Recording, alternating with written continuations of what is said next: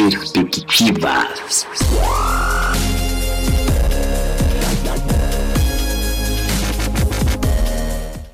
Olá, pessoal, sejam muito bem-vindos a mais um quadro Perspectivas aqui na Rádio Missile Wave.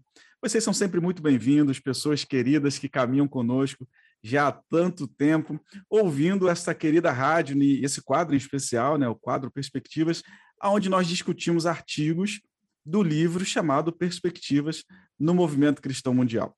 O livro de autoria do Dr. Ralph Winter, do Dr. Steve Hawthorne e também do Dr. Kevin Bradford.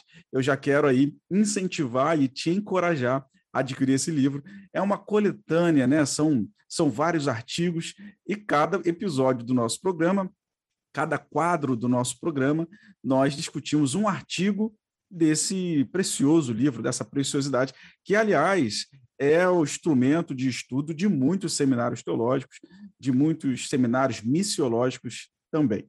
E o artigo de hoje, o tema de hoje é etnomusicologia. E para falar sobre isso, lógico que eu não estou sozinho, eu quero apresentar para vocês uma querida amiga, ministra de louvor, Joyce Pedrosa. Seja muito bem-vinda, Joyce. É sempre uma alegria poder contar com a sua presença. Olá, Igor. Olá, pessoal, todo mundo que está ouvindo aí.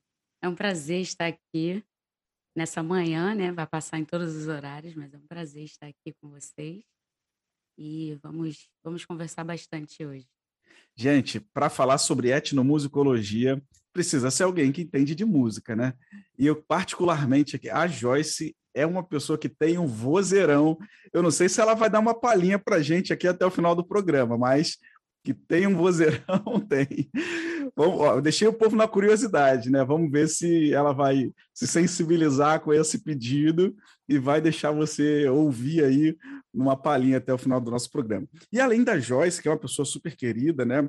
Que, que é, é ministra de louvor, né? Que entende dessa questão da adoração, esse ministério de tão nobre, né? Que a gente vê desde o princípio é, é, estabelecido por Deus, desde lá da, da Gênesis, nós temos aqui também, na nossa bancada da Missão Wave, a Miriam Ribeiro, ela que também é uma pessoa super querida, também ministra de louvor, inserida nesse contexto de louvor, adoração, esse contexto musical, e também com pitadas de experiências internacionais, né? Aliás, ela fala de fora do Brasil, então certamente tem muita muita coisa para compartilhar para nós relacionada a essa questão cultural. Seja muito bem-vinda, Miriam. Obrigado pela sua presença aqui. Eita, ó, responsabilidade. obrigada, Igor, obrigada pelo convite. É um prazer estar aqui, a gente conversar um pouco sobre música, sobre cultura, sobre, sobre Cristo, sobre a Bíblia. Tem coisa melhor. Muito legal. Obrigado, Miriam, por ter aceitado. Ela que está num fuso horário diferente da gente aqui, né? A gente no Brasil, é, é, nosso quadro ele está se passando aqui nesse momento, é pela manhã, muito embora você pode, você pode estar nos ouvindo na manhã, na parte da tarde ou até mesmo da noite, mas agora para a gente aqui é de manhã. E a, e a Miriana está no horário de almoço dela, né? Então ela segurou a onda lá. Meio, meio. ela está segurando aqui é, tá... cinco horas, não é isso? Da nossa, a, a nossa frente, né? É. Cinco horas à frente do horário brasileiro. Então, olha no seu relógio aí, querido ouvinte, a Maria está cinco horas da sua frente. O que, que você acha que que está acontecendo lá onde ela está agora? Para a gente aqui é o horário de almoço dela. Abriu mão, vai gravar esse quadro, sentiu do estômago ali, pedir alguma coisa, mas vai segurar a onda. Muito bom. Legal. Gente, Etnomusicologia, um artigo de tão esse assunto, né? Um, um grande teólogo, que para nós é uma referência nesse contexto. E ele que tem uma grande experiência é, voltada para essa área em tribos indígenas. Então, nós vamos ouvir muito a experiência dele ao longo desse artigo, voltado para esse povo, para a forma de adoração das tribos indígenas. Ele começa já com uma, uma sinalização espetacular. Ele começa dizendo assim: o que é música do coração e por que usá-la? A música do coração é a música de um povo. Ela geralmente é a, a música tradicional daquele grupo. É a música que as pessoas ouvem e na qual tem participação desde crianças e jovens. É dito que experimentamos a música desde o período pré-natal. Ora, o estilo musical associado ao calor e à segurança do ventre materno deve ter profundas associações emocionais com aquele período tão seguro da vida de uma pessoa é muito interessante já a gente entender desde quando ou desde que momento a questão musical está inserida na nossa vida, né? Uns dizem que ah, não, é desde que você começa a ter memórias, então a questão musical está associada a partir dessa idade. Outros dizem que é do período pré-natal. Não, a questão musical acalma desde o ventre materno. Existem, inclusive, alguns sons que não são necessariamente músicas, mas está relacionada a esse tipo de, de, de assunto, de tema, né? É, sons que emitem ou que são semelhantes ao ruídos né, de um ventre materno, que quando se coloca para uma criança após nascida ouvir, né, por meio de eletrônicos mesmo, dizem que acalma, inclusive, a criança, porque re, remete a uma, uma lembrança aí de algum momento ou de alguma região aí é, subliminar, né, de alguma região do cérebro que traz esse calor. Muito interessante essa colocação do autor. É, Joyce, você tem lembranças aí da sua infância, algum, alguma música que marcou sua vida, que você se lembra que, nossa, eu era pequenina aí, eu era muito jovem, você lembra disso? Então, eu fui criada mesmo no meio evangélico, né? E eu ouço música desde sempre. Meus pais, meu pai é músico, minha mãe é cantora, e eles participavam de um grupo chamado Grupo Éden, quando eu era criança, na adolescência também. E uma música que me marcou muito, sabe? Foi uma música que foi composta pelo coordenador do grupo, né? Pelo líder do grupo, quando minha mãe passava por um processo. Minha mãe passou pelo processo de câncer de mama e foi composta uma música Eu Creio sabe? E essa música, o processo da minha mãe, sabe, foi bem doloroso, porque o processo de câncer é bem doloroso, sabe? Então eu me recordo, eu era pequena, mas eu me recordo de como foi e tal. E eu lembro que nas igrejas minha mãe ia cantava mesmo com dor, sabe? Mesmo fazendo todo aquele processo de, de cura do, do câncer, de tratamento, né? Minha mãe ia cantava música e através daquela música, sabe? Eu pude aprender, sabe? Que como é como é, sabe, como o poder de Deus é grande. Porque ali eu vi que realmente para Deus nada é impossível, porque através daquelas daquelas vezes que minha mãe foi cantando, Deus foi trabalhando e minha mãe sobrenaturalmente foi curada. Tipo, para os médicos não tem explicação, porque ela ia operar para retirar o nódulo do, do seio e chegou lá para operar e o nódulo simplesmente desapareceu. E ficou a mancha no caso, ficou a cicatriz no, no seio da minha mãe, tipo, para ela não, acredito que para não esquecer do processo que passou. Mas Deus fez o milagre acontecer. E a música diz, dizia: Eu sei que ele faz maravilhas, eu sei o que ele pode fazer. Milagres hoje ainda acontecem, pois ele tem todo o poder. Então, realmente, Deus Deus ele ensina a gente desde de, de sempre, sabe? O grande poder que ele tem ensina a gente a confiar, acreditar que para ele realmente nada é impossível. Então essa música me marcou desde a infância e eu não consigo esquecer tudo que Deus fez e tudo acreditar em tudo que Deus pode fazer. Foi muito muito marcante para mim mesmo. É sensacional, né? Como como a a música ela marca fases da nossa vida, né? E aí podem se passar anos, mas é, se a gente ouvir apenas a introdução ali, ou pelo menos a primeira nota, já remete a, a lembranças, né? Uma coisa. É... Verdade, volta toda a memória, o coração acelera, você revive é. aquela, aquela emoção, aquela sensação. É muito, muito sinistro. E aí, Miriam, conta pra gente, o que, que você já, já vivenciou uma, uma, uma experiência assim que te remeteu a, a, a lugares ou a, a momentos especiais da vida? Com certeza, a música ela faz parte, né, da nossa vida como um todo.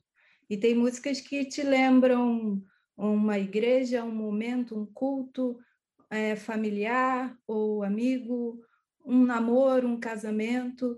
É, a música ela faz parte, é como se fosse a trilha sonora da nossa vida, né? Em é cada momento é tem uma música que vai te marcar mais, que vai falar mais ao seu coração, seja ela uma música agitada, alegre de animação, ou seja, ela uma música de conforto, de consolo, uma música para te para encher de fé, para falar não, você vai vencer, você vai conseguir, isso vai passar. Então acho que cada etapa, cada momento da nossa vida realmente tem uma música que nos preenche, né? enche dentro da gente aquele espaço para questão de emoção, sentimento, confiança em Deus, e isso é bom demais. É sensacional, é verdade, é verdade. E, e, eu não vou falar muito aqui das músicas que me marcaram, senão eu vou denunciar aqui o, o meu tempo, mas. mas não, não, mas brincadeiras à parte, assim, é, eu, tenho, eu tenho canções, né, hinos, louvores, que, que eu lembro. É, eu, eu estudava na, manhã, de parte, na parte da manhã, quando eu era criança, e eu me lembro exatamente é, do momento que sempre praticamente no mesmo horário, antes de eu ir para a escola, no final do meu café da manhã, eu me lembro assim de vários dias e vários episódios eu colocando a minha mochilinha. Quando eu comecei a ir sozinho para a escola, era no mesmo no mesmo bairro, assim, algumas ruas depois da minha casa, e eu uhum. colocava a minha mochila sempre ao som daquela música. Aí, muitos anos depois, assim, é, é, eu, eu esqueci completamente daquela, daquela, daquele louvor muitos anos depois, eu ouvi numa, numa quitandinha, assim, numa coisa assim bem antiga, tocando. Aí eu lembrei de um trecho e fui pesquisar. Poxa, eu achei aquele louvor. Foi uma é. coisa sensacional. Para mim foi uma experiência incrível. Mas assim, sabe aquele cantor? É, ele, ele não é conhecido, é um cantor assim, talvez de um, de um disco só, não sei, de um CD, ó, só disco, né? de um discussão. Olha aí, olha aí. Nossa, Condenando gera... aí. As gerações atuais não saberão o que, o que é isso. pois é, de, de, talvez tenha sido só aquele, eu não sei, eu não ouvi mais falar sobre, sobre outro, mas era, era incrível para mim, assim, ouvir como aquilo me remetia, a, a, ao, inclusive ao sabor do café da manhã que eu tomava, uhum. e aquela sensação do sol da parte da manhã, o sol das seis horas, seis e pouquinho. Incrível, para mim, é, é, é, a minha esposa até brinca comigo assim que o meu gosto musical ele ainda está atrelado a esse tempo então ela, ela brinca que nesse, nesse cenário atual assim é uma ou outra né mas mas, é. mas marca marca muito inclusive é, olha só como transcende a questão é, temporal né ela, ela tem a capacidade essa esse louvor específico tem a capacidade de me trazer memórias relacionadas ao sabor do café hum. da manhã, que na época era o cuscuz amarelo que minha mãe fazia. Sensacional, uma coisa incrível, um sabor delicioso, assim. E, e a gente percebe como essa questão é, é, da música tem um poder de falar com a gente, né? Especialmente dentro da nossa cultura, claro, né? Tem, tem mesmo. Eu até tinha é, anotado a respeito do poder da música, né? o tanto que a música ela é poderosa para fazer coisas sobrenaturais, para ser a, o agir de Deus ser manifesto. E a gente pode ter como exemplos, a, por exemplo, a muralha de Jericó, que o povo tocava instrumentos e a muralha veio ao chão, ao poder de Deus. É a questão do, de Davi com Saul. Davi tocava, os espíritos ruins saíam de Saul. E também uma coisa muito interessante que tem um estudo da já de algum tempo, mas a USP também é, fez um estudo a respeito do Alzheimer, né? O quanto que a música faz as pessoas terem lembranças e memórias, porque as pessoas com Alzheimer elas têm a, a dificuldade de, de lembrar de coisas. E esse estudo ele diz que é como uma estratégia terapêutica. A música ela traz lembranças, fatos de situações vividas, né? que amenizam esses sintomas relacionados à demência, como agitação, por exemplo. E no caso de um idoso, eles dizem que esse a música ela estimula sentimentos, sensações que remetem a épocas, épocas, pessoas, lugares, experiências vividas e evocam emoções guardadas na memória. Então, isso ajuda no processo de, de tratamento de uma pessoa com Alzheimer, o tanto que a música tem esse poder de trazer de volta a memória, né? É.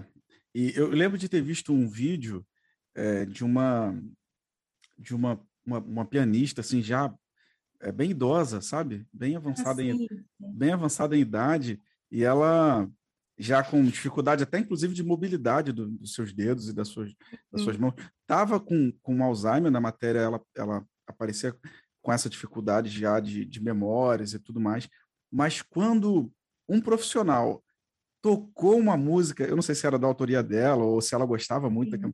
Quando ele tocou aquela música, ela ali, mesmo com dificuldade de mobilidade, ela foi expressando uma alegria, um sorriso, ainda que com dificuldade. Impressionante, é uma coisa que realmente ela toca, né? começou a repetir os movimentos que ela fazia quando ela era jovem, os movimentos de, eu não lembro se ela dançava também, então ela começou a replicar esses movimentos. ah, verdade. Eu acho que ela era bailarina, né? Não era pianista, acho que ela era bailarina. É, é verdade. É bailarina. Ela era uma bailarina, foi. Aí ela, eu lembro que no vídeo mostrava é, é, relances assim da época dela dançando quando jovem, e o vídeo mesclava Sim. com os momentos atuais dela, né? Ela tentando refazer aquela coreografia. É. Ah, impressionante. E ela conseguia realmente lembrar, os movimentos eram muito, muito parecidos, muito precisos mesmo. Lindo, lindo mesmo, é. emocionante. É. é. E, a, e, a, música ela está muito ligada à cultura, né? Então, por exemplo, é, uma música que fala conosco aqui, especialmente é, é na cultura brasileira, não necessariamente é uma música que vá tocar uma cultura estrangeira, né? E aí a gente caminha para um segundo, uma segunda abordagem que o nosso autor propõe, o Tom Avery, ele diz o seguinte, né? É, essa questão anda na contramão da crença popular está bem estabelecido que, ao contrário do que a crença, ao contrário do que todos pensam, ao contrário da crença popular, a música não é uma linguagem universal. O Senhor realizou um bom trabalho lá em Babel, né? Ele conta que Deus fez um bom trabalho lá em Gênesis 11, quando Deus confundiu não apenas as línguas, mas também as culturas humanas e a música. E, e na verdade, quando se fala em, em confundir as línguas e a cultura, nós estamos falando de uma confusão geral de costumes, é. não só de cultura, de língua, mas de gastronomia, de formas de vida, de formas de se expressar, de, de, de gestos e de tudo, né? De uma forma de vida, um estilo de vida realmente, né? E ele continuou dizendo que não importa o quanto um hino ou música gospel ou cântico de louvor signifique para mim, não significará a mesma coisa para uma pessoa criada em uma outra cultura musical. Então, é, é para ela, para essa pessoa, pode soar triste, pode parecer apenas um barulho, ou mesmo pode até ser um som agradável aos ouvidos, mas mesmo assim continuará sendo estranha. O que é muito curioso para mim, porque eu sempre ouvi dizer que a música é uma linguagem universal, por meio da música todos se conectam. É, é, o Tom Avery propõe para a gente que não é bem assim. Sim, talvez é por meio da música, da musicalidade, mas não necessariamente é, estilos de música, né? O que, que, vocês pensam sobre isso, gente? Eu sempre ouvi dizer isso, que a, a, por meio da música você comunica tudo, né? E aí, Joyce, como é que fica, como é que fica isso? A gente comunica? Não comunica? Como é que é? Então, em parte eu concordo com ele sim, porque é, pensando pelo lado da música, música, partitura, se formos dizer que é uma linguagem universal, eu não leio partitura. Você lê partitura? Nem todos leem partitura. Então, eu não posso dizer que é uma linguagem universal. Eu acredito que o som ligado à expressão, seja facial, seja corporal, sim, é uma linguagem universal. É a forma como você expressa e como você emite esse som, ele pode gerar emoções, ele pode trazer sensações e, e expressões nas pessoas que estão te ouvindo. Exemplo, uma criança. Uma criança não sabe falar, tipo uma criança bebê, menos de um ano. Ela não sabe falar, mas independ, é, dependendo do, da música que ela for ouvir, se for uma música agitada, ela vai ter uma reação. Então, é uma linguagem que ela está tendo com o som.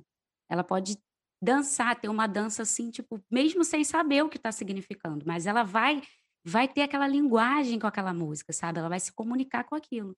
Então, acredito que o som ligado à expressão corporal, ou facial possa sim ser uma linguagem universal. Mas a música em si, eu acredito que não, realmente. Agora, agora deixa eu apimentar aqui o negócio um pouco. Eita. então, Joyce, aí nesse, nesse sentido, que, como é que você enxerga isso? É, é, uma expressão facial, vou usar esse exemplo que você falou, uma expressão facial ou determinada forma de, de cantar é, é de uma cultura, vamos usar a brasileira como exemplo aqui, né?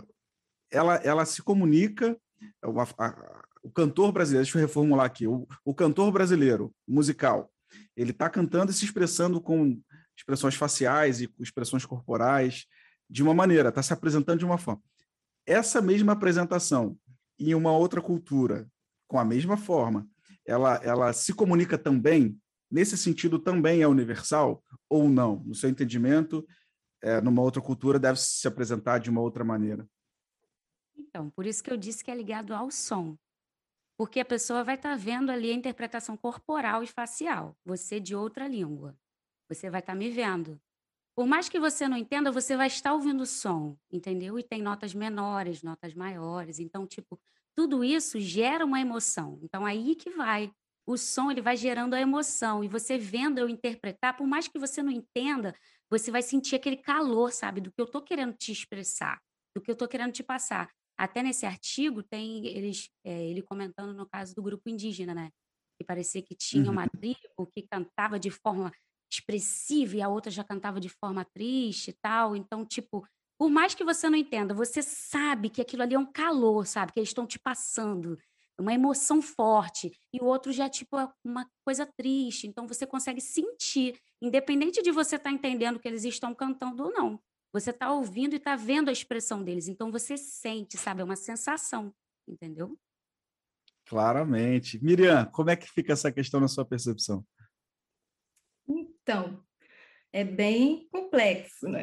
Porque realmente no sentido de você entender a música no idioma local, por exemplo, é uma coisa. Agora, quando você ouve uma música em outro idioma, já limita a sua conexão, o seu entendimento. É, eu acredito que seja muito particular.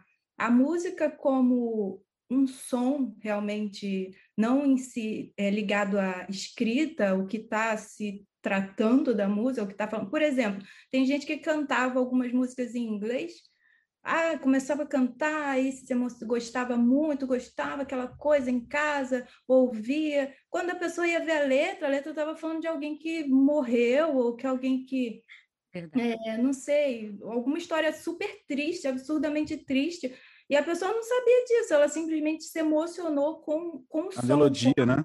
melodia, a batida da música, a levada da música, isso faz diferença. Agora, em questão de letra, assim, já é, pega a barreira do idioma mesmo, em questão de ter que ser local. E o que você estava falando a respeito da movimentação, da, da forma da pessoa se expressar quando está é, cantando, por exemplo, realmente de é, cultura para cultura é diferente. E até de denominação para denominação é diferente na, em algumas denominações é aquela, aquele avivamento, aquela coisa de é, expressar veementemente o que você está sentindo, pular e gritar, e em outras denominações isso não cabe, e eles, eles consideram isso algo, ah, para a gente não precisa, não tem necessidade disso. Então, realmente, a música envolve muita coisa, e para ser uma linguagem universal, acredito que seja mais voltado para o som mesmo dela, para a melodia dela. Uhum. A, a, melodia ela atravessa, ela atravessa essa, essa universalidade, né? Agora talvez a expressão é, seja uma particularidade de cada cultura, é isso? Isso, isso. Considero, considero assim. E como você está numa, numa casa, você vai ou vai em algum lugar onde eles colocam uma música ambiente. A música ambiente ela te conforta, te traz um, um conforto ali dentro da, daquela, daquela sala, daquela, daquela, daquele local, só que você não sabe o que está falando, você não sabe exatamente o que está te, te informando aquela música, qual a mensagem que ela está passando, mas te traz algo bom, você gosta, é uma coisa boa. Então, é, com relação a isso, ao som, eu estava pensando sobre isso. É, e com relação aos surdos, como é que fica? Eles não ouvem. E aí, como é que faz para comunicar? Eu vi um filme eh, esses dias, é O Som do Coração. Acho que é isso, O Som do Coração. Era uma família de surdos. Todo mundo era surdo, mas uma menina nasceu que não era surda. E ela gostava de cantar. E aí, que a família não ouvia? Como é que fazia isso? Então, tipo, ela, para expressar o pai dela, o que ela estava cantando, o pai dela colocou a, as mãos na, na garganta dela e começou a sentir as vibrações. E ele olhando a expressão dela, como ela estava se expressando através daquela música e sentindo as vibrações, sabe? Ele conseguiu sentir o que ela estava cantando mesmo sem ouvir. Que então, lindo. tipo, eu acho, eu acho que é realmente ligado, entendeu? Não é somente o som e nem somente a expressão. É, é um conjunto, entendeu? De, de como você vai se comunicar mesmo através daquilo ali. Não pode ser nem, nem só um nem outro. Pelo menos é. no meu ponto de vista, né? Existem é. vários, é claro. E, e é, é, muito interessante porque essa questão da, da harmonização entre a, a, a apresentação, né, e a melodia é tão forte que a gente entra nesse exemplo que a Miriam colocou. É, a gente, ou, ou, algumas pessoas talvez tendem a nem observar a letra, porque é tão agradável aos ouvidos uma determinada apresentação com uma melodia é, combinada, que eu vou dar um exemplo aqui de um, de um, um vídeo de uma noiva entrando num, num casamento com a música internacional é, inglês lindíssima. Eu vi. Você viu? Mas aí a letra era uma coisa de traição, de Meu Deus. uma vez eu te vejo, é, você me, você me deixou e tal. Exato. Você... Quer dizer. Para entrada de noiva. É, e a noiva entrando, né? É, assim, Exato. Mas é agradável. Você pensa, poxa, que música linda, deve ser algo romântico, né? Mas de traição, você me deixou e tal, não quero mais saber. Aquela uma coisa emoção toda. mal interpretada, né? É. a pessoa estava passando uma emoção, sentia outra coisa. Aí você vê, né? Olha por outro lado como, como essa questão da melodia tem esse poder, né? Uma vez que é, uma melodia ela pode transmitir uma mensagem e muito embora a letra traga outra mensagem. Por exemplo, nesse caso foi uma melodia reconfortante, uma melodia onde, ao ponto da noiva dizer, olha, essa música que vai marcar o meu casamento, eu quero que seja essa música aqui né? Tá. Mas sem ver a letra, né? Então nem pesquisou no Google, gente. Né? o ba... a, a, lição número um, né, da playlist das noivas, Não né? É. Verdade. Pois é, e, e, a gente observa então nesse exemplo, né, como que como é, é essa questão da melodia, ela atravessa assim as culturas a ponto de fazer um coração se aconchegar e atrair, né? E aí a gente vê uhum. então é, na questão cultural, como essa, essa transmissão da mensagem é muito importante, né? Especialmente nesse caso aqui que a gente está falando, né, da transmissão, no caso do evangelho, da mensagem de Cristo por meio da música a uma determinada cultura. Como a nossa ideia não é transmitir a mensagem universal da salvação de Deus de uma forma que pareça estranha para aquela cultura, então imaginemos um contexto onde a gente deseja levar o evangelho a uma determinada cultura. Não é interessante que a mensagem do evangelho se apresente de forma estrangeira. Né? Ah, isso aqui é, o, é a mensagem dos cristãos, essa aqui é a mensagem daquele grupo, é a mensagem dos brasileiros. Não, não é a mensagem dos brasileiros. Essa é a mensagem do reino. E o reino ele é supracultural. É a mensagem da tua cultura também. Então ela deve se apresentar como uma mensagem local. Nesse contexto, o autor propõe o desencorajamento da tradução dessas músicas estrangeiras. Então, se a gente está, imaginemos o contexto aqui do autor, onde ele se apresenta no desafio, onde ele apresenta o desafio de levar a mensagem do evangelho a uma tribo indígena. Ele desencoraja a tradução de músicas estrangeiras para acompanhar essa, essa, essa música local. Né? Então, uhum. a ideia dele é incentivar o desenvolvimento de uma inologia indígena, na qual o povo produz né, músicas cristãs no idioma e no sistema musical de sua cultura.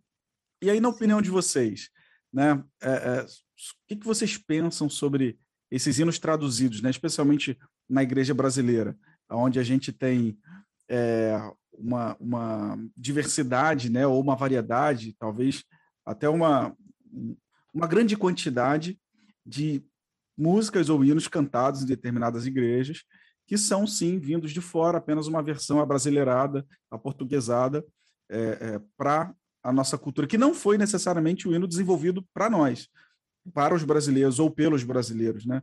Como você enxerga isso, Miriam?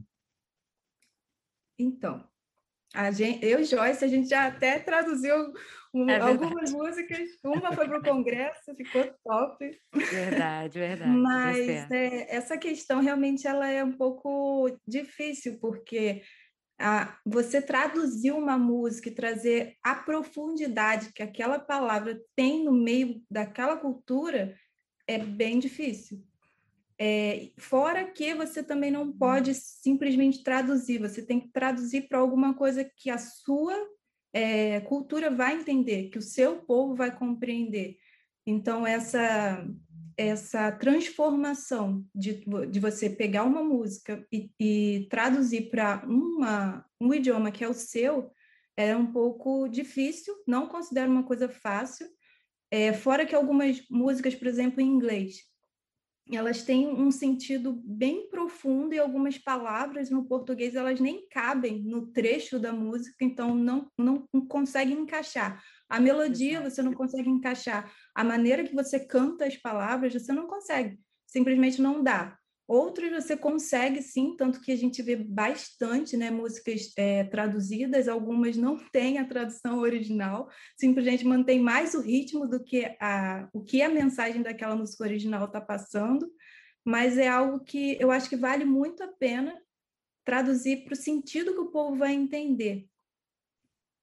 É aí que eu acho que está o difícil, real, porque conseguir encaixar é. Exatamente no tempo da música e no ritmo, uhum. de forma que não descaracterize, realmente é complicado. E que não perca né, o sentido original é, é difícil, não é fácil. Verdade. O que a gente Mas... mais vê é o pessoal substituindo completamente a música, né? As Exatamente. frases, tudo, para poder caber ali no tempo. E às vezes tu vai olhar a tradução, não tem nada a ver, tem nada a ver. com o que foi cantado. É verdade. Você sabe é a mesma melodia. Talvez seja por isso que o, que o autor tenha proposto essa ideia, né, de ao invés de traduzir, vamos incentivar os locais a desenvolver uhum. a sua própria enologia, que aí essas barreiras já são naturalmente superadas, né? Uma vez que aquela canção, aquele hino, ele foi desenvolvido já no, no, contexto local, né? Porque na verdade, quando se fala em tradução de louvores, de hinos, é, como você bem colocou, Miriam, é muito mais do que uma tradução simplesmente de palavras. Uhum. É uma contextualização ou uma intercontextualização daquele louvor né, daquele palavras que especificamente tocam o coração de determinada cultura, né? Quando uhum. alguém fala servir, em uma determinada cultura tem um peso, tem um valor, tem uma palavra, é uma palavra de muito peso, assim, toca o coração. De repente, numa outra cultura, a expressão servir não tenha muito significado. Então, se, Exatamente. se apenas é traduzido por palavras, né, fica vazio, né, perde aquela, aquele, perde. aquela essência, é né? como, né? como a gente no Brasil costuma falar cultos, né? Vamos para o culto. Aqui, é, fora do Brasil, por exemplo, eles falam muito em reunião. Vamos nos reunir, vamos nos juntar, vamos é, estar juntos. Então, não tem essa palavra culto. Talvez se você tirasse a palavra culto do Brasil, eles não entenderiam exatamente. Vou para uma reunião? Para que reunião que eu vou? Real. Então, essa, tem palavras que, não, que é muito regional, é muito da cultura do povo. Imagina isso dentro de um louvor, né? É, esse é seu exemplo aí, ah, um louvor, onde no contexto que você está inserida na Europa, é, um louvor dizendo vamos para a reunião e tal. Aí traduz a letra para cá, aí tá lá a ministra de louvor Joyce cantando, né? Vamos para a reunião, vamos começar a reunião. Você vê que. Nossa, vamos montar uma empresa, né? Vamos é, montar uma empresa. Já que é uma empresa, exatamente. É, Igual exatamente. tem se eu não me engano, abri... nós abrimos este culto. Exato. Imagina se colocasse, nós abrimos esta reunião. Nossa, super coube, super coube. É, não tem como. Não comunica Verdade. bem, né? É um desafio realmente é. muito grande. E aí é, a gente entende, então, à luz dessas colocações, o que o autor propõe talvez seja muito mais. É, na verdade, entra até aí o desafio do etnomusicólogo, né, que é entender a, a cultura local de maneira que é, a, prepare pessoas-chave para que possam desenvolver uma inologia local com palavras que tenham valores, que tenham essência e expressem verdades bíblicas naquele contexto, naquela cultura. É, realmente é um desafio muito grande, é algo que vale muito a pena ser, ser enfim, estudado e observado e entendido, né? Porque isso perpassa por uma eficaz evangelização, isso tem tudo a ver com a mensagem do evangelho, tem tudo a ver com o desafio da igreja e tem tudo a ver com a conclusão da obra de evangelização global. Nesse mesmo sentido que a gente percebe o, o desafio do etnomusicólogo, né, que é, é, é trazer esse, esse entendimento de contextualização e desenvolvimento da enologia local, a gente percebe os efeitos de uma de uma tradução sem uma determinada contextualização, né, de, de letras estrangeiras ou hinos estrangeiros é, numa cultura aonde depois de apresentado, depois de cantado, esse hino ele pode não ser muito bem recebido. Aí eu fico até de curiosidade aqui uma pergunta. É, começando aqui pela Joyce, depois a gente passa para a Miriam. Você já, já, já passou, Joyce, por algum momento onde já teve alguma experiência onde você é, percebeu assim no seu coração que aquele hino ou aquela canção escolhida, ou não que necessariamente você tenha cantado no seu grupo, mas participou de algum momento, ou cantar e você ouviu e falou, poxa, essa, essa música de fora não combina com o contexto que eu estou aqui. E aí eu estou falando de não somente de, de tradução de hino estrangeiro, mas num ritmo que não cabia. Não, é um, a gente está num, num ambiente ou numa circunstância, num evento que caberia esse tipo de canção. A Miriam falou mais cedo, é, um pouco antes, sobre você estar tá num ambiente e a música local ela traz uma. Então, ela está contextualizada, aquela música contextualiza com o ambiente. Já teve algum momento da sua vida que você venceu um cenário e a música destoava de tudo aquilo que você devia, ou já sentiu na igreja que a letra não tocou o coração do povo? Já. com certeza, não tem nem Sério? como não, não acontecer isso. Até com músicas mesmo da nossa língua, mesmo é, uhum. brasileiras mesmo. Às vezes palavras, palavras que para uma determinada denominação é comum, e se a gente canta com essa, com essa palavra na nossa denominação, já não é tão recebida, bem recebida, as pessoas tipo interpretam de outra forma, até como um desrespeito, como e, e, e na verdade não é, né? Na verdade, é, olha, olha, a igreja pega fogo por causa de uma música e quando vou cantar, vamos cantar essa. Aí Exato. chega na igreja, não, não pegou fogo, o que aconteceu? Eu acho que vai muito pelo público, né? A gente quando uhum. a gente quando a gente vai escolher a música, a gente ora, pede o Espírito Santo que direcione e tal, mas a gente também pensa no público. Se é um público infantil, se é um público adolescente, se é um público jovem, porque a gente tem que usar a linguagem daquele grupo através da música que aquele grupo é verdade, né? é, vivencia, né? Então não adianta eu querer cantar um estilo de música infantil num culto adolescente, uhum. porque o adolescente não vai receber de forma assim positiva. Não vai comunicar, né? Não vai, não vai. Então, tem todo esse critério de você ter que escolher para você conseguir se comunicar com a igreja. Até porque o, o Ministério de Louvor, quem está cantando, ele está ali para levar, para ajudar a igreja a, adorar a Deus, para abrir o coração para receber a palavra. Então, como que você vai se comunicar? Você tem que falar a mesma linguagem do público que está te ouvindo. Então, se é um culto infantil, músicas infantis. Se é um culto adolescente, adolescente, jovens, jovens, senhoras, senhoras, e por aí vai.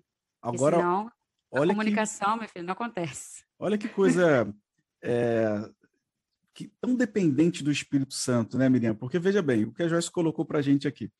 Você tem uma igreja com, com sei lá, é, é, independente do tamanho, né? Se 500, se 300, se mil, se 10 mil membros, você apresentar louvores que comuniquem com diferentes gerações. Né? Você tem uma geração que gosta dos louvores mais antigos.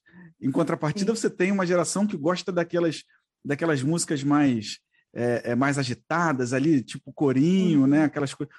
E em contrapartida, existe ainda outra geração que gosta das coisas mais lentas, aquela coisa mais suave, bem. E quem está lá na frente, especialmente a figura do, do Ministério de Louvor, do ministro de Louvor, e aí seja vocal, seja instrumento, seja quem for, tem uma grande responsabilidade de comunicar todos e, levar, e elevar o nível espiritual de todos. Olha que desafio grande e como é dependente, como é importante a dependência do Espírito Santo nesse processo é, de ministração do louvor, né? Como que você enxerga isso? Você já passou por experiência também onde viu que não foi tocada, a música destoou é, do contexto local? Fala um pouco para a gente sobre isso. Com certeza, tem sim esses momentos que a gente prepara né, uma música ou de repente a igreja. Às vezes a gente nem sabe exatamente o porquê que aquela música em si não funcionou, assim, digamos, né? Como funcionar. Apesar de que Deus tem as maneiras dele de agir, de trabalhar e que a gente não conhece. E acontece, sim, já aconteceu. E eu acho muito importante também, o líder do louvor é primordial, está sempre em oração, busca da palavra, jejum, aquela intimidade, o relacionamento com Deus, para que você possa tanto levar, guiar, direcionar o ministério, o ministério de louvor, o grupo, a alguma música específica, sempre realmente estar ligado ao tipo de culto, como Joyce falou, ao tipo de música que a igreja geralmente recepciona, recebe, gosta, cultua junto, uma música que a letra seja também fácil para que as pessoas possam cantar junto com você, uma música geralmente congregacional, é, porque muita gente também já vi reclamando, ah, mas aquela pessoa faz muita firula, eu nem consigo acompanhar a música, aquela pessoa fica uh, uh, uh, o tempo inteiro, eu não consigo nem cantar. E realmente se incomoda. Esses tipos de incômodos, o líder do louvor ele precisa identificar. Não, a gente precisa cortar isso. Não, esse não está muito longo, vai ficar cansativo para a igreja cantar. Então, é, ser um líder é, não é fácil, é um trabalho muito desafiador, porque você recebe é, também instruções, você passa as instruções e você tem que estar realmente em comunhão, com relacionamento com Deus, é, primeiro de tudo, né? Até porque Deus ele gosta das coisas organizadas. Tudo que Deus faz e onde ele opera, ele opera na, na organização. Quando as pessoas preparavam o altar para receber, para que Deus pudesse descer, para que Deus pudesse vir, era organização, era organizado. Quando Deus criou o mundo, foi na organização, tudo foi no seu tempo, tudo tinha o seu processo. Então, um, eu vejo um louvor, um ministério de louvor, é, com essa organização. Você não pode simplesmente chegar no dia, ah, vamos cantar tal música, sem saber quais são os músicos que estarão, sem saber quais são as pessoas que poderão é, entoar aquela, aquela canção. É simplesmente, ah, vamos fazer de qualquer jeito, de forma nenhuma. Deus não opera assim, Deus não trabalha desse jeito. Ele busca organização, simplicidade, humildade, reconhecimento de quem nós somos diante dele, principalmente dependência de Deus. E temos que dar o melhor, né, para Deus, né? Não pode ser qualquer coisa. Tipo, é, em bruto. Tá. É, na hora o ouvido eu fiz... dos irmãos, ai meu Deus, meu ouvido, não, não aguenta. É quando a irmã sobe para cantar, a pessoa não, não aguenta, nossa irmã. É importantíssimo estar em constante busca para a gente ter sempre essa sensibilidade de sentir o direcionamento do Espírito Santo, né? Porque às vezes real, às vezes a gente programa uma coisa e chega na hora, o Espírito Santo nos direciona de outra forma, para a gente cantar outra coisa que a gente não programou. Mas... Uau, que legal, né? Uma liberdade do Espírito, né? Exato, exato. Mas você precisa estar sensível. falar. Você não sente, é, você não sente. Se você não tiver sensível. Uma vez eu, porque eu fui é, líder do louvor dos jovens na, em São Paulo também, quando a gente saiu do Rio, fomos para São Paulo e agora viemos para cá. E engraçado, uma experiência que eu tive foi na. Eu tinha preparado tudo, sempre passando a semana organizando as coisas, sempre, sempre com muita antecedência, os louvores e tudo mais. E no dia é, do culto, fomos para a igreja, ensaiamos, fizemos a nossa parte, e minutos, pouco tempo, pouco tempo antes da gente é, dar início ao culto, eu estava com uma dúvida de do que falar. Simplesmente pareceu uma dúvida, mas eu não, mas como se não tivesse, sei lá, eu tivesse perdida. Aí eu, Deus, como assim que eu não era isso que eu ia falar? Agora como é que eu acho que não é isso que eu tenho que falar? E eu vou falar o quê? E eu fiquei com aquilo orando em espírito de oração, falando com Deus. Quando de repente chegou uma irmã, sentou do meu lado e começou a falar sobre amor comigo. Aí eu, ah, tá. Então era isso que o senhor quer que eu fale sobre amor? E foi isso exatamente que eu falei no culto, e foi benção, porque. É, você estava trabalho... sensível, você estava sensível. É, exatamente. Você, mas se não era isso, é o que então? E agora o que eu vou fazer? Quando a irmã começou a falar sobre amor e sobre. Assim, não tinha nada a ver o assunto, mas eu sabia que era o Espírito Santo me direcionando para falar aquilo que Deus queria. Isso é experiência incrível. Direciona mesmo. Isso é sobrenatural. Ver como a gente pergunta a Deus e Deus aparece com a resposta assim, a gente fica, entendi, ah, entendi, é isso então.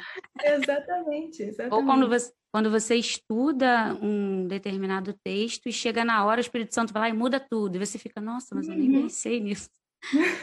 É, é, é esse, direcionamento. É, esse é o desafio, né, assim, de uma forma geral, essa sensibilidade, essa conexão constante com o Espírito Santo, talvez seja um dos maiores desafios do etnomusicólogo, né?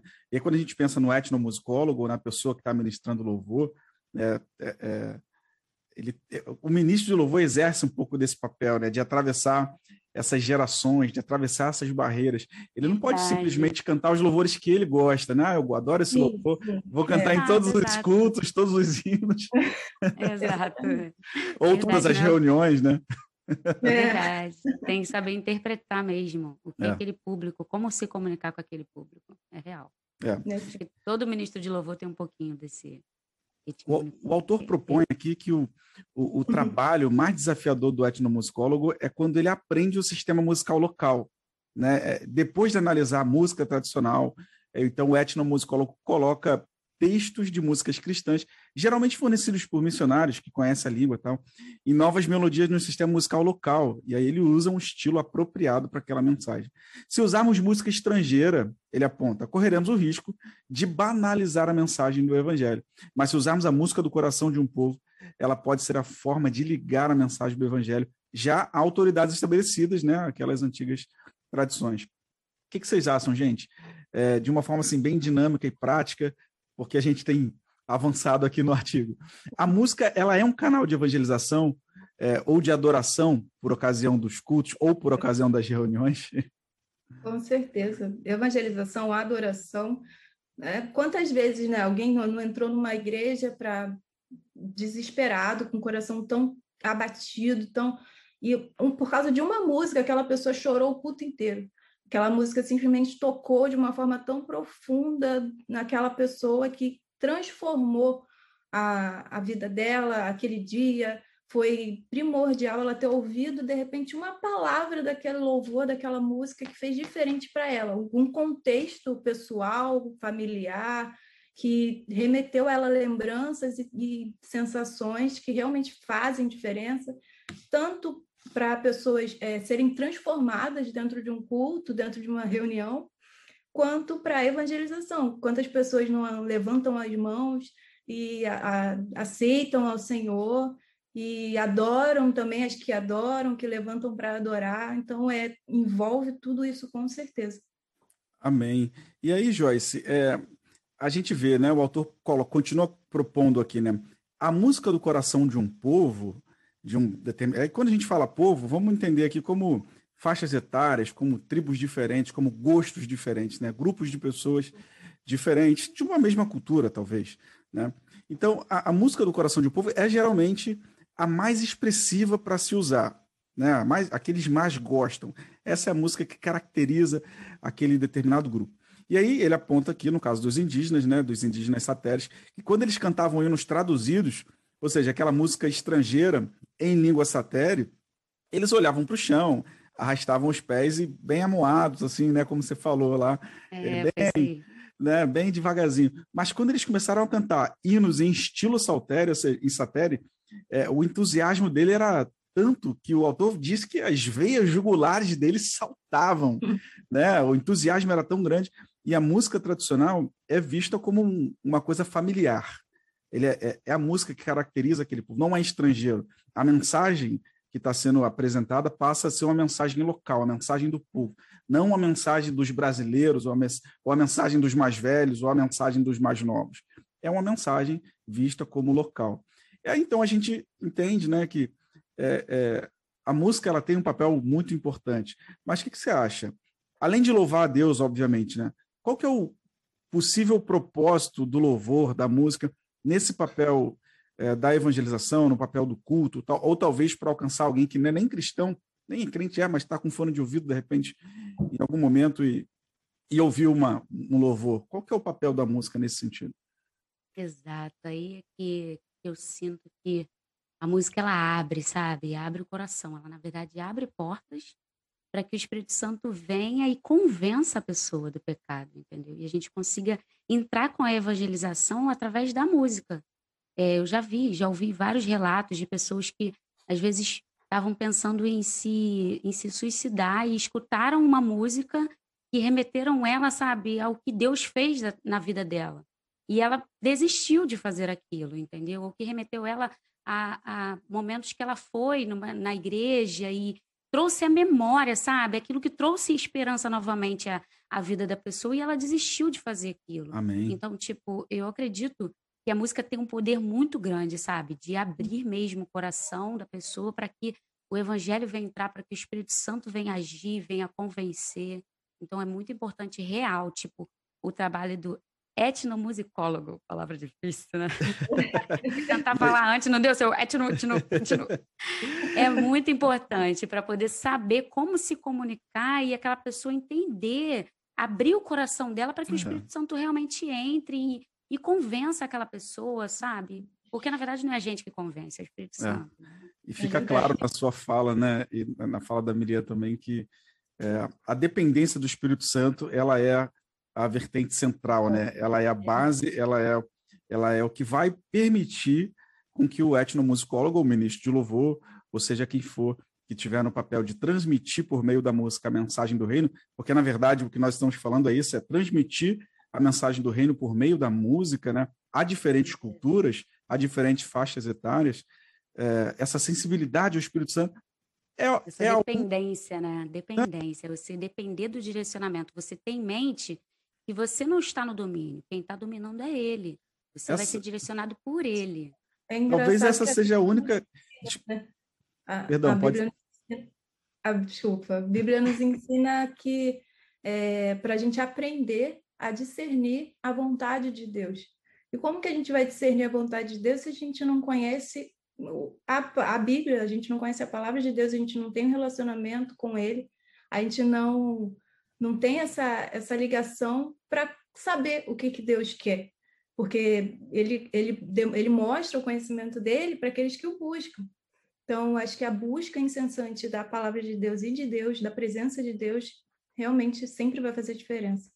É verdade. Me parece que essa é a única garantia de que a mensagem será comunicada de maneira eficiente e eficaz, né? A dependência Sim. do Espírito Santo, o relacionamento com ele, o entendimento da palavra, porque senão é, só a questão da, da busca sem o conhecimento da palavra vão transmitir músicas é. cheias de emoção, músicas cheias de, de experiências pessoais e não necessariamente é. verdades bíblicas, né? Mas aí o entendimento o da palavra, né? Até o próprio autor comenta, né, sobre 1 Coríntios, se eu não me engano, uhum. a respeito de Paulo, quanto que Paulo ele se inseria na cultura para uhum. poder uhum fazer com que as pessoas tivessem um entendimento ainda maior do evangelho, pudessem se, para que ele pudesse se conectar realmente profundamente, né, com as pessoas. É, é verdade. E aí o autor traz uma conclusão para nós, e aí ele diz o seguinte: finalmente, mostrar a apreciação pela música de um povo é uma forma poderosa de dizer: nós amamos vocês.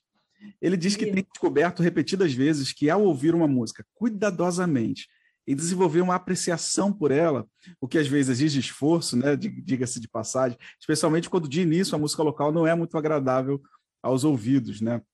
E ele dá realmente esse exemplo de Paulo, de, de, a vontade, a predisposição de se adaptar a determinadas culturas. Então ele diz que isso é uma porta de entrada para o coração de um povo. Surpreendentemente, até mesmo quando estão no, inseridos ali por um breve tempo.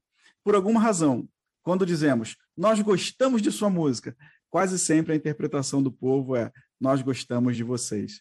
Essa é a conclusão do autor sobre esse tema.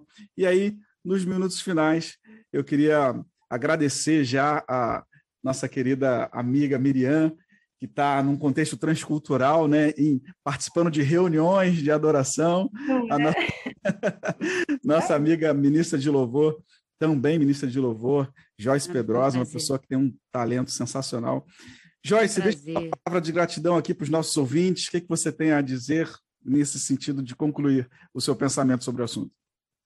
Foi maravilhoso estarmos juntos aqui, né? E aprender um pouco mais do trabalho do etnomusicólogo, né? Que na verdade é o trabalho do ministro de louvor. É uma palavra é. difícil, mas. É. é tecnicamente então... é a palavra técnica para o ministro de louvor. Exato. Exato. Tem até que falar em câmera lenta para conseguir é, então, o que aprendemos? O que aprendemos? Como a gente fala na escola, o que aprendi para mim? na IBD. O que aprendemos é que realmente nós temos que estudar, nós temos que fazer a nossa parte, nós temos que, que escolher, mas tudo com o direcionamento do Espírito Santo. E venhamos estar em constante busca, em constante consagração, lendo sempre a palavra do Senhor, porque através da Bíblia ele fala conosco. E, e, o Espírito Santo ele vai direcionar em tudo. Então, estejamos confiantes de que o Espírito Santo está direcionando e estejamos sensíveis, que não, não venhamos dominar, mas que venhamos ser dominados por Ele, que não venhamos ter o controle, que não venhamos querer envolver a igreja, mas que deixemos o, o Espírito Santo envolver a igreja, através de nós, através Amém. Do, do que formos cantar ou ministrar. Amém. Louvado seja Deus. Miriam, conta para nós qual a sua conclusão, fala para o nosso ouvinte o que, que você deixa de pensamento sobre esse tema tão maravilhoso que certamente renderia outro programa. É, com certeza. Hum, verdade. Um tema incrível, incrível, porque mostra a necessidade de você é, se fazer próximo da pessoa, no sentido cultural dela, das, da, da pessoal um pouco, talvez, para que ela possa entender a, o evangelho de, da forma com, com que ela compreenda, porque muitas vezes a gente muitas vezes não, nem sempre tem como você pegar a maneira como você enxerga, a, a, da maneira como você entende o evangelho e simplesmente aplicar para outra pessoa. Aquela pessoa tem realidades diferentes, aquela pessoa tem o dia a dia diferente, mora num, num lugar diferente, tem uma cultura diferente, veio de um, de um lugar diferente.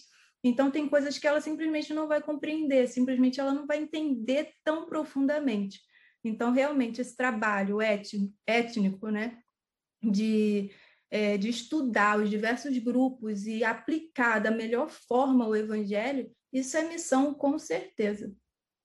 Amém, amém, é verdade. E talvez uma das mais nobres, né? É uma Sim. das mais nobres missões, comunicar o evangelho por meio da música. Não dá para imaginar um, um, culto ou uma reunião ou um, um, momento de adoração sem, sem música, sem canção. Né? A gente não consegue imaginar sem esse período de, de adoração por meio dos louvores. Joyce, muito obrigado por sua presença aqui na Rádio ah, Missile Wave.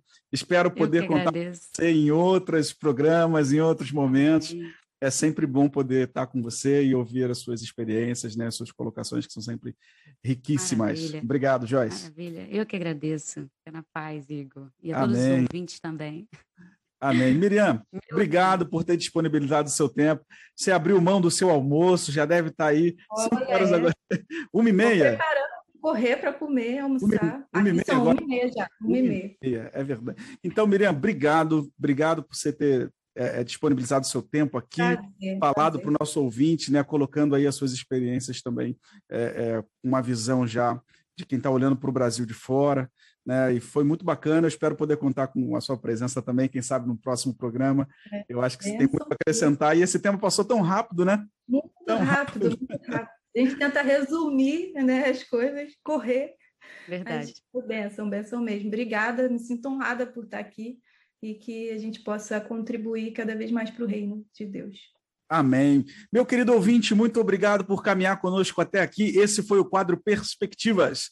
Nós discutimos o artigo Etnomusicologia, né, os etnomusicólogos, o artigo de Tom Avery do livro Perspectivas no Movimento Cristão Mundial. Te encorajo a adquirir esse livro e estudar mais sobre esse texto. Você que é ministro de louvor, você que gosta da adoração, já comenta aqui embaixo, diz o que, você achou. Compartilha com seu amigo, ministro de louvor da sua igreja, para que ele possa entender e ouvir é, sobre essas verdades à luz da Bíblia e também dizer o que, que pensa sobre este artigo e sobre este tema. Deus abençoe sua vida. Esse foi o quadro Perspectivas. Você está conosco aqui na Rádio Misswave, acompanha a Misswave nas redes sociais, Instagram, arroba Wave Rádio, e você vai poder acompanhar todas as programações da nossa rádio. Muito obrigado, Deus te abençoe, tchau!